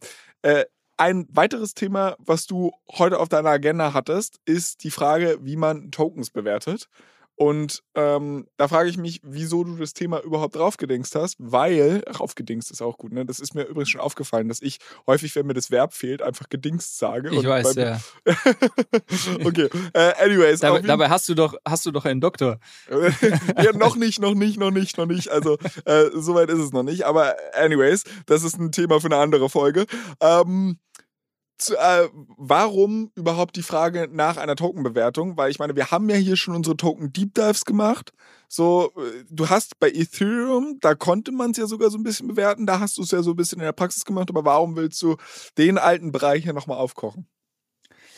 Weil es, glaube ich, ähm, aktuell eine sehr, sehr relevante Diskussion ist. Ähm, zum einen, weil wir uns irgendwie im, im tiefsten Bärenmarkt befinden und die Leute natürlich so ein bisschen äh, hinterfragen, okay, was von meinem Portfolio sollte ich denn jetzt vielleicht irgendwie noch halten und was stoße ich vielleicht dann doch mal ab und mh, hm, wie bewerte ich denn das und was, also von welchem Token glaube ich denn, dass der wirklich irgendeinen fundamentalen Wert hat und vielleicht ein, von welchem merke ich vielleicht jetzt irgendwie zwei Jahre später, dass es irgendwie noch heiße Luft ist. Ähm, so, das, das das eine. Ich glaube, dass das going forward ähm, immer wichtigere Diskussion sein wird. Ähm, und das andere ist, dass es aktuell mehrere bei unterschiedlichen Coins ähm, ähm, in dem Governance-Forum eine Diskussion darüber gab, ob es irgendeine Art von ähm, Fee-Switch äh, geben soll oder ob irgendwie Umsätze an die Tokenhalter ausgeschüttet werden sollen ähm, und so weiter. Das ist auch ein Thema, was wir schon ein paar Mal angesprochen haben. Ich glaube, bei Uniswap haben wir auch schon mal darüber gesprochen, dass es quasi da schon ja, seit vielen Jahren die Diskussion gibt, ob es irgendeine Art von, von Fee-Switch geben soll. Was sich dahinter verbirgt, ist nichts anderes, als dass quasi ein Teil der Umsätze, die Uniswap erwirtschaftet, ähm, an die Tokenhalter ausgeschüttet werden sollen, in welcher Form äh, auch immer. Ähm, und das wollte ich mal zum Anlass nehmen, ähm, das nochmal ein bisschen mit dir zu diskutieren und vor allem, ich glaube, auch mit deiner Erfahrung und Expertise im, im Aktienmarkt ähm, ähm, können wir, haben wir da, glaube ich, eine, eine schöne ja, Assetklasse, die wir zum Vergleich äh, her, her, hernehmen können, wie das denn dort funktioniert und äh, warum das vielleicht dort äh, gewisse ähm, Sachen dort funktionieren, aber im Kryptomarkt vielleicht aktuell noch, noch keinen Sinn machen. Ne? Ähm, und genau, fangen wir, fangen wir vielleicht mit dem letzten Punkt mal an. Also es gab jetzt bei Uniswap erneut die Diskussion. Es gab bei Lido tatsächlich, über die haben wir vorhin schon gesprochen, gab es auch zuletzt die Diskussion, ob nicht irgendwie ein Teil der, ähm, der Staking Rewards an ähm, Lido-Tokenhalter ähm, ausgeschüttet werden sollen, die irgendwie ihre Tokens dafür staken und so weiter. Und letztendlich, was, was verbirgt sich denn dahinter? Ich meine, äh, es ist nichts anderes, als irgendwo Umsätze zu nehmen ähm, und die irgendwo an ja, Aktionäre, sage ich jetzt mal, vereinfacht irgendwo auszuschütten. Und das ist ja kein neues Konzept. Das gibt es ja in der, der Aktienwelt schon ganz lange, wird halt primär irgendwie über äh, Aktienrückkäufe oder quasi äh, Dividendenausschüttungen äh, dann gemacht. Ähm, jetzt, und das weißt du wieder besser als ich, das machen aber in der Regel Unternehmen, die schon eine gewisse, gewissen Reifengrad erreicht haben und die ja eigentlich mit so einer Entscheidung nichts anderes sagen als, hey, wir wissen eh nichts Besseres mit unserem Geld anzufangen. Und deshalb jetzt geben wir euch mal was zurück, weil wir können es irgendwie hier nicht mehr in, in noch mehr Boni oder noch mehr irgendwelche neuen äh, Produktfantasien aus, ausgeben. Äh, wir glauben, dass wir hier nicht quasi das Geld irgendwie effizient anders anlegen können. Deshalb schütten wir es aus an euch. Ähm, und die Frage ist jetzt, um, um, um, um nochmal auf, auf die, diese Kryptoprojekte zurückzukommen, macht das denn überhaupt Sinn? Ich meine, in dem Stadium, in dem sich wahrscheinlich 99,9 Prozent der Kryptoprojekte befinden, überhaupt so einen Mechanismus schon zu machen? Oder ist das denn absoluter Unfug und man sollte sagen, hey, Leido, ist ja schön, dass ihr jetzt irgendwie, ich glaube, dieses Jahr 15 Millionen Dollar Umsatz macht. Ihr habt eine 2 Millionen Dollar Market Cap.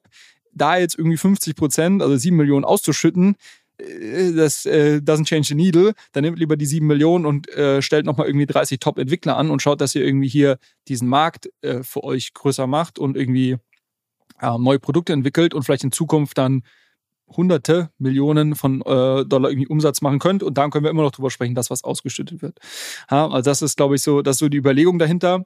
Ähm, und da habe ich eben mehrere Diskussionen zuletzt gehört und ähm, ja, ich glaube, es ist eine sehr, sehr relevante Frage aktuell. Also ich glaube, ich würde mal Setting the Scene aus der Aktienwelt machen und dann können wir mal gucken, inwiefern wir diese beiden Dinger übereinander legen können. Ich meine, die Idee, die du bei einer Unternehmensbewertung generell hast, und das gilt nicht nur für Firmen, die an der Börse sind, sondern halt auch für den Bäcker um die Ecke und so weiter, ist eigentlich die Idee, du musst einen Wert für dieses Unternehmen definieren. Und der Wert dieses Unternehmens bestimmt sich daraus, ähm, was halt dieses Unternehmen zukünftig an Gewinnen erwirtschaften wird. Ganz egal, wofür du diese Gewinne äh, verwendest, ja, ob du sie jetzt ausschüttest, ob du sie reinvestierst oder was weiß ich. Was man halt eigentlich macht, ist zu sagen, ich äh, predikte über die Lebensspanne eines Unternehmens, wie viel Gewinn wird es in, in dem nächsten Jahr, im übernächsten Jahr und bis in die Unendlichkeit machen.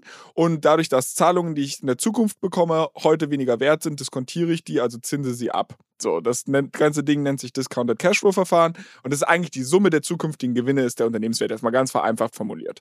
Ähm, das Ding ist, in der Praxis ist es super, super schwierig, das bei börsennotierten Unternehmen für jede Firma äh, zu zu ermitteln, ja, weil du musst dir halt Gedanken machen, okay, wie wird sich Apple in den nächsten 20 Jahren entwickeln? Gibt es da eine Produktinnovation?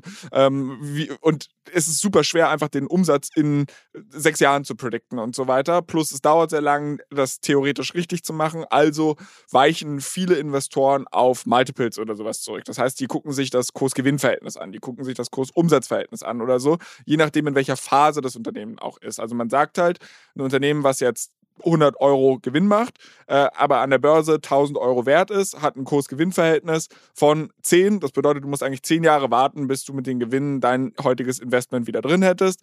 Ja, das Problem ist, was ist, wenn ein Unternehmen noch keine Gewinne macht? Ne? Da musst du halt irgendeine andere Metrik annehmen, wo man es vergleichen kann. Dann nimmst du zum Beispiel ein Kurs-Umsatz-Verhältnis, hat aber auch Probleme, weil es unterschiedliche Margen gibt und so weiter und so fort. Also es ist ein bisschen mehr Kunst als Wissenschaft, solche Dinge zu bewerten. Aber die Grundidee bleibt eigentlich immer dieselbe. Wie viel Geld wird das in Zukunft erwirtschaften. Und auch bei Startups tust du ja auch Geld rein und du bewertest diese Unternehmen nicht zwangsläufig. Äh, da wird viel mit Multiples auch gearbeitet, da wird viel einfach relativ bewertet, was, was sind gerade Marktgegebenheiten. Ähm, aber du versuchst auch bei einem Startup über die Lifetime dieses Startups die künftigen Gewinne abzuschätzen. Und du erwartest überhaupt nicht, dass in ein, zwei Jahren dieses Startup eine Dividende zahlt oder gleich anfängt, äh, Cash wieder reinzubekommen, sondern du versuchst schon, also die Facebook, Peter Thiel, der ganz am Anfang 500k in Facebook investiert hat, der wird einen Plan gehabt haben, dass er gesagt hat, pass mal auf, ich kann mir irgendwie vorstellen, äh, dass das Ding vielleicht mal zwei, drei, vier Milliarden Nutzer hat. Und ich weiß, dass wenn ich von jedem Nutzer nur ein Dollar nehmen kann pro Monat, dann kriege ich so und so viel Umsatz daraus. Oder wenn ich halt Werbekunden darauf dingsen kann, dann weiß ich, dass bei der Nutzerbasis so und so viel an Cash reinkommt. Und dann kann ich das auch in etwa diskontieren und weiß, boah, die ganze Nummer wird wahrscheinlich mal 100 Milliarden wert. Er kann das aber auch tun, weil er ganz genau weiß, es gibt ein, ein Recht, was Gesellschaft dann den, das Recht an diesen Gewinnen gibt. Und ich glaube, das ist der große Unterschied zu vielen, vielen Krypto-Projekten, dass du halt sagst, okay, du hast einen Token und ich kann vielleicht, also im Endeffekt bei Ethereum zum Beispiel ist es ja so, Transaktionsgebühren ist ja der Umsatz, den eigentlich das Ökosystem macht, also den Ethereum die Blockchain macht. Und das kann ich auch, also ich kann da ja anlegen und kann sagen, in 10, 15, 20, 30 Jahren wird Ethereum mal so groß sein und dann werden die so viel Transaktionsgebühren zum Beispiel dingsen. Die Frage ist halt, wer kriegt das? Und das, diese Frage ist, glaube ich, im Krypto-Ökosystem noch nicht. Also ich glaube, niemand würde Krypto vorwerfen, dass sie aktuell noch keine Dividende auszahlen oder Aktienrückkäufe in irgendeiner Form machen, sondern das Ding ist halt einfach nur, die Rechte an diesen Gewinnen, die müssten halt irgendwie verbrieft werden. Äh, richtig, und die, die Rechte äh, sind dynamischer, als das in der herkömmlichen äh, Unternehmenswelt der Fall ist, wo, wo es einfach ganz klar Fall ist, du hältst irgendwie eine Aktie und dir steht quasi immer ein deine Aktie geteilt durch die äh, Gesamtanzahl äh, äh der Aktien, die es gibt, irgendwie der, die, Teil der Gewinne irgendwie steht dir, steht dir zu. Ähm, ob die ausgeschüttet werden oder reinvestiert haben, äh, quasi darüber entscheidet das Management primär, aber du, du kannst irgendwo auch, auch mitsprechen. Ähm, so in der Kryptowelt ist das dynamischer, weil du hast ähm, oftmals ähm, Governance und Governance ist so ein bisschen Fluch und Segen. Einerseits, ja, hilft es dir irgendwo äh, die Community einzubinden, es hilft dir irgendwo dynamisch, sag ich mal, gewisse Sachen in einer dezentralen Art und Weise zu, zu regeln. Äh, mit dynamisch meine ich, du kannst quasi dich gewissen Marktgegebenheiten und vielleicht einem Entwicklungsstadium von einem Projekt irgendwo anpassen mit gewissen Parametern, kannst darüber abstimmen. Gleichzeitig birgt es halt natürlich auch eine, eine gewisse Unsicherheit dahingehend, ähm, wie sich denn vielleicht die Governance in fünf Jahren ähm, über irgendwie dein Mitspracherecht oder deinen Anteil, äh, deine Umsatzbeteiligung als irgendwie Tokenhalter, ähm, wie die in fünf Jahren darüber entscheiden. Und vielleicht du kannst somit quasi nicht sagen, okay, ich kann jetzt irgendwie auf 30 Jahre davon ausgehen, dass mir x Prozent der Umsätze irgendwie als Tokenhalter zufließen, äh, weil vielleicht stimmen Leute in ein paar Jahren anders darüber ab. Äh, also ich glaube, das, das ist ein guter Punkt. Aber ich glaube, ähm, vielleicht nochmal vielleicht noch äh, zurückgehen auf den, auf den Punkt überhaupt Unternehmensbewertung bei, bei Tokens. Ich glaube, es gibt schon, ich, ich sehe da schon einige Parallelen. Also es gibt immer mehr Leute, ich sehe da beobachte das so, so als langfristigen Trend eigentlich, ähm, die, die mittlerweile hergehen und sagen, okay, welche Kennzahlen haben wir denn in der, in der Kryptowelt? Ja, ich meine, du, du hast gerade schon gesagt, es gibt quasi gewisse Multiples, die in der, in der Aktienwelt irgendwie äh, gängig herangezogen werden. Die unterscheiden sich teilweise noch ein bisschen von irgendwie zwischen Growth-Aktien und dann irgendwo vielleicht mehr, mehr so, so Value-Aktien und so weiter. Ähm, und, und hier ist eigentlich ähnlich, dass Leute geschaut haben und, und angefangen haben irgendwie mit so TVL und irgendwie ähm, ähm, auch, auch so, so ähm, Umsatzmetriken und so weiter. Äh, und, und mittlerweile gibt es immer mehr Leute, die darauf achten und wirklich schauen, quasi, okay, was wird hier irgendwie an Umsatz im Protokoll erwirtschaftet. Da wird nochmal unterschieden zwischen quasi äh, dann Außenumsatz und dem, was wirklich irgendwo den, der DAO dann letztendlich zufließt, weil oftmals hast du ja irgendwelche Abflüsse an äh, Leute, die zum Beispiel Liquidität bereitstellen, die du, die auch quasi einen Teil der Umsätze bekommen und so weiter. Ähm, Meiner. Und ähm, meiner, ja und so weiter, äh, äh, Staker. Und, ähm, und es gibt quasi immer mehr Leute, die, die darauf basieren, jetzt schon versuchen, irgendwo abzuschätzen, okay, was, was sind denn gewisse Protokolle ähm, und, und Apps irgendwo wert. Ähm, auf der anderen Seite gibt es ähm, sehr viele Leute, die sagen, okay, das ist noch, das ist komplett irrelevant. Ja? Also quasi, wenn du dir irgendwie die, die 200 größten Tokens heute anschaust, du, du wirst da nicht auf einen, auf einen, ähm, du wirst da nicht irgendwie auf einen gemeinsamen Nenner kommen, dass du sagst, okay, es gibt gewisse Multiple Ranges, wo irgendwie die meisten drin traden, sondern es ist quasi bei manchen ist so, bei anderen ist so und es ist viel stärker über die Value Flows und quasi die Narrative innerhalb der, der Kryptowelt ähm, getrieben. Ja, quasi, wenn jetzt Leute sagen, ist es gerade irgendwie Liquid Staking angesagt und man kauft jetzt irgendwo ein Lido-Token, dann werden 95 Prozent oder noch mehr der Investoren das nicht machen, weil sie sich irgendwelche Fundamentalwerte angeschaut haben, gesagt haben, ah, jetzt ist hier irgendwie gerade unterbewertet und ich kriege hier irgendwie äh, guten Wert für meinen einen Dollar, sondern es ist quasi, oh, das klingt irgendwie gerade cool und äh, vielleicht in zwei Monaten ist, klingt das vielleicht noch cooler und nach mir springen noch mehr Leute auf diesen Aber Trend das hast, auf. du in der, das hast du ja zum Beispiel in der klassischen VC-Szene hast du genau denselben. 100 Prozent. 100 Prozent. Aber ich, ich, will nur sagen, quasi, wir sind heute äh, äh, Status quo meiner Meinung nach in der Kryptowelt noch nicht an dem Punkt, wo irgendwie die Fundamentalbewertungen äh, die, die, die äh, dominieren, sondern ich glaube, das ist viel mehr quasi ähm, ähm, nach, nach, den, nach den Flows, Money Flows, wie viel Geld fließt gerade rein und raus und natürlich das sehr stark getrieben durch Narrative, ähm, äh, dass das entscheidet, was irgendwie was wert ist. Klar. So, na, sorry, sag du. Nee, also ich, ich würde dir da erstmal vollkommen recht geben, dass es halt derzeit vor allem auch eine psychologisch getriebene Sache, also immer irgendwie auch mit fundamentalen, äh, fundamentalen Faktoren verbunden. Also, dass du halt irgendwie sagst, wenn jetzt irgendwie die neueste Sau, die durchs Dorf getrieben wird, halt durch eine besonders tolle Technologie glänzt und du halt ganz genau weißt, pass mal auf, wir springen jetzt alle drauf auf im nächsten Dorf, die werden es auch geil finden und zack, dann schieben wir es dahin. So, äh, also, dass, dass die Investmentlogik da eine ganz andere ist, vollkommen richtig.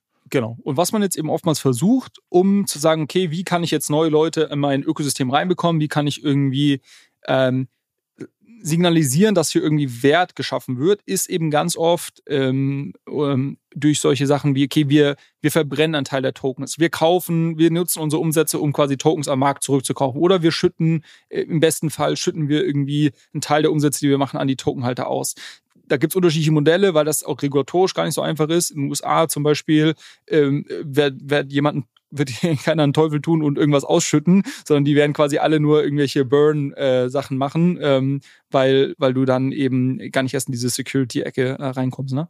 Und ähm, das ist aber keine Unternehmensentscheidung, sag ich mal, die getroffen wird, die, sag ich mal, basierend auf einer Logik ähm, äh, herkommen, wo man sagt, okay, ich, ich habe hier Umsätze und ich weiß jetzt nichts Besseres mit diesen Umsätzen zu machen, deshalb schütte ich sie irgendwie aus, so quasi wie das ja oftmals in der Aktienwelt eben, eben stattfindet, sondern es ist halt viel mehr quasi mit dem Versuch, ein Narrativ zu schaffen oder irgendwie ein, eine Art von, von, von, von Wert zu schaffen für den Token, damit mehr Leute quasi in dieses Ökosystem reinkommen. Also das ist, glaube ich, so der, der fundamentale Unterschied und wo sich, glaube ich, gerade in der Diskussion schon sehr stark zeigt, dass, dass viele Leute sagen, hey, das macht alles keinen Sinn. Auch bei Arbitrum gab es zuletzt die Diskussion, sollen Teil der Umsätze, die Arbitrum erwirtschaftet, irgendwie an die, an die Staker, äh, die Tokenhalter ähm, ausgeschüttet werden.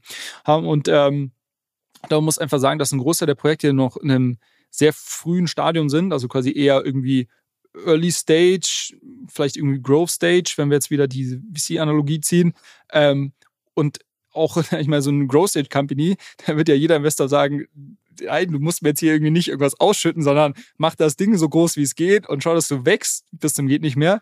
Und wenn du irgendwann mal richtig groß bist, dann kannst du irgendwie an die Börse gehen und dann wird das irgendwie gekauft und dann kriegen wir irgendwie alle ihr Geld zurück.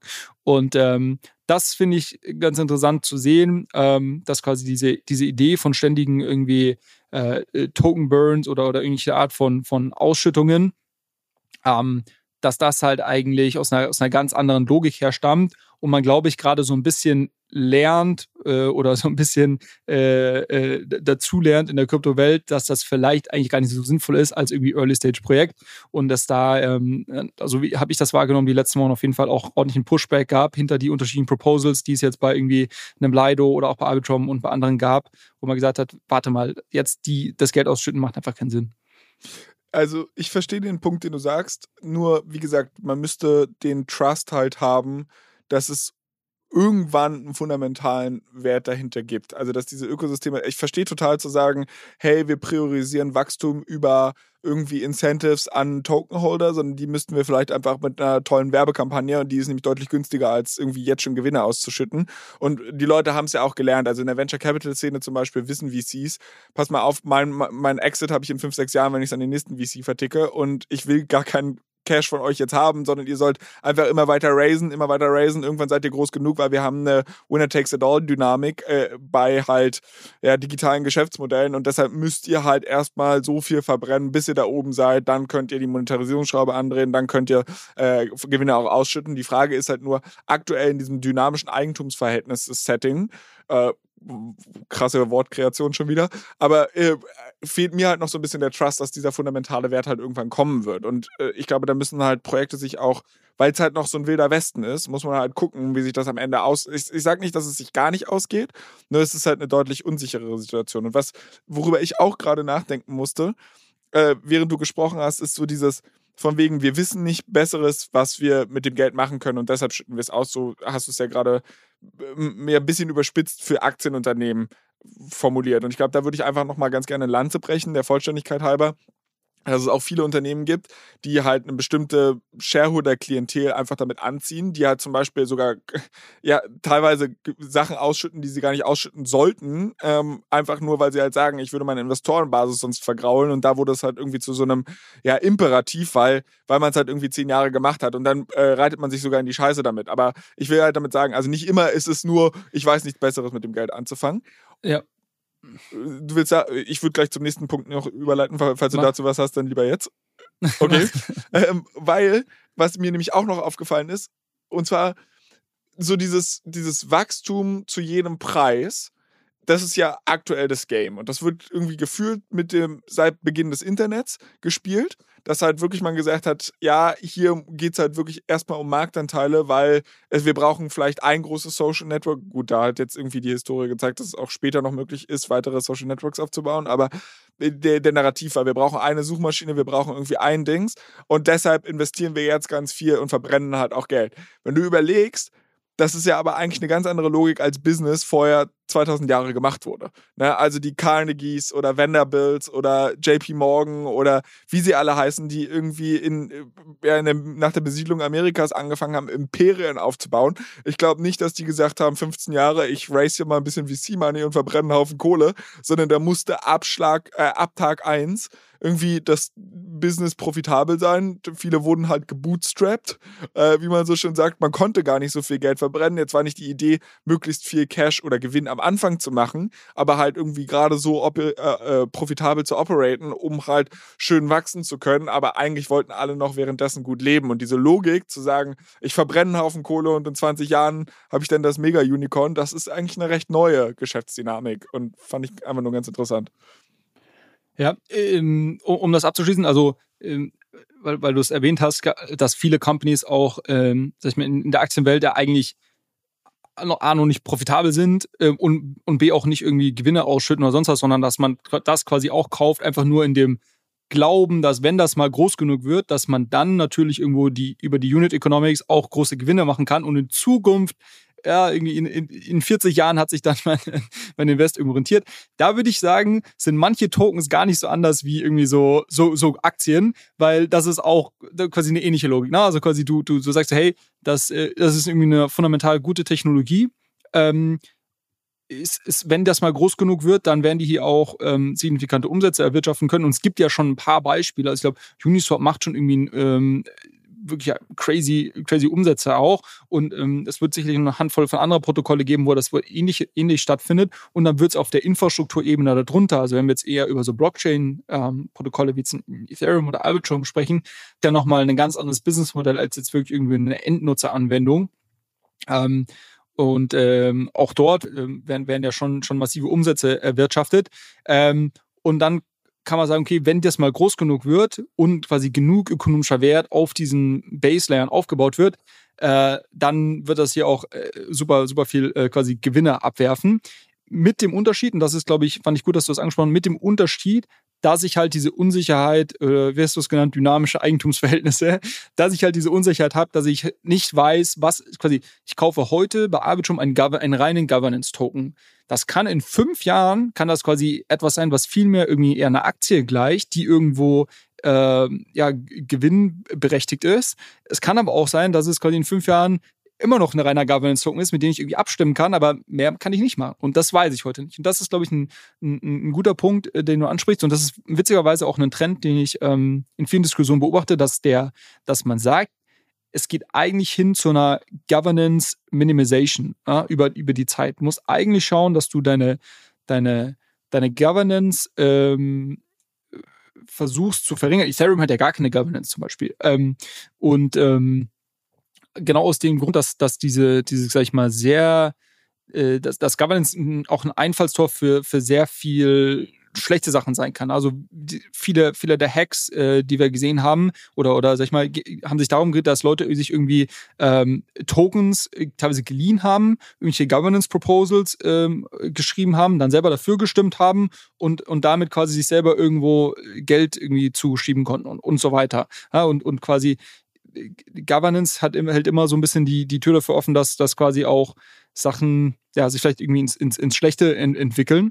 Und äh, deshalb gehen eigentlich viele gerade dahin zu sagen, hey, weniger Governance, mehr Stabilität ähm, und somit auch klarere, nicht mehr ganz so dynamische Eigentumsverhältnisse. Aber auch witzig, weil äh, man stellt jetzt fest, dass komplette Dezentralisierung und jeder darf bei allem mitsprechen, dann doch nicht der Way to go ist.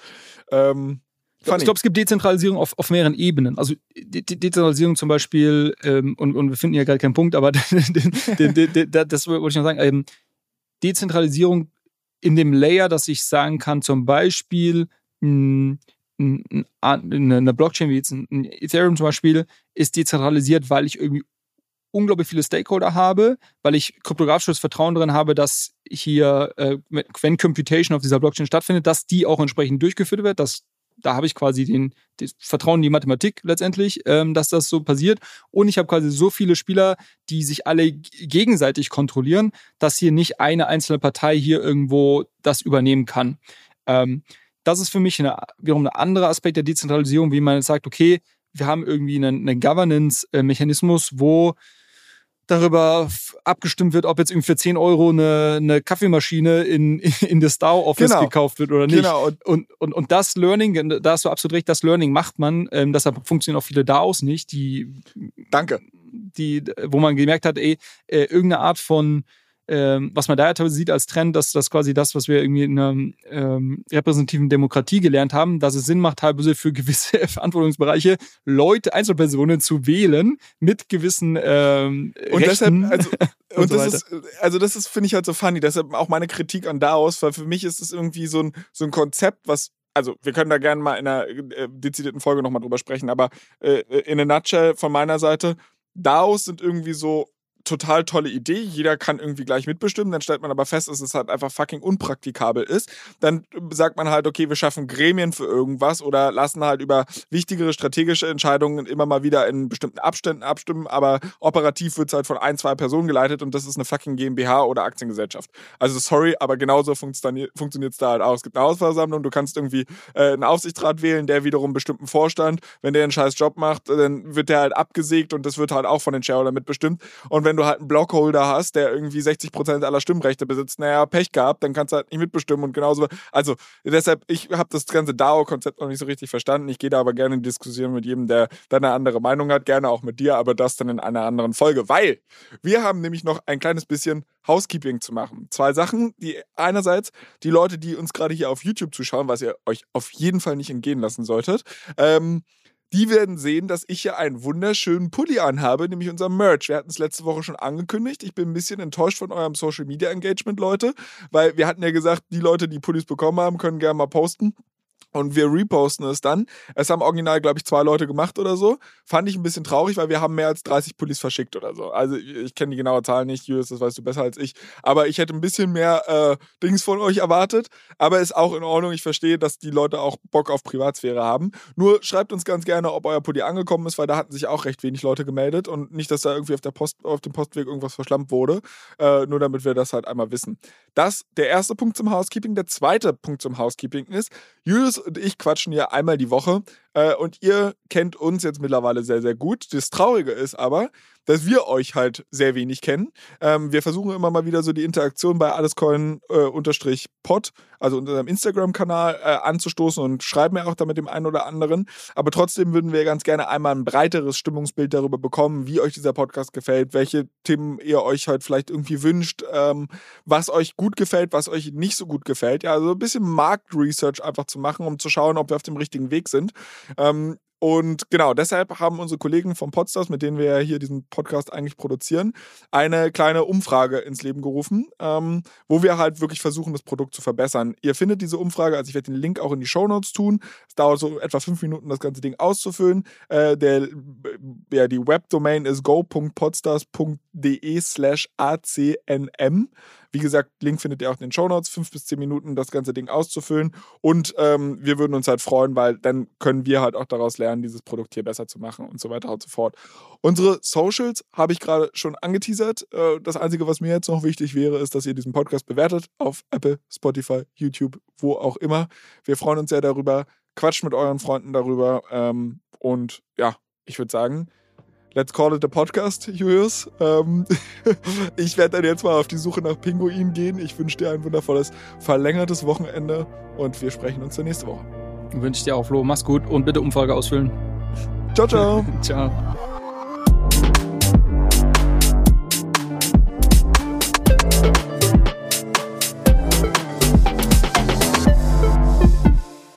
Dieser Podcast wird produziert von Podstars bei OMR.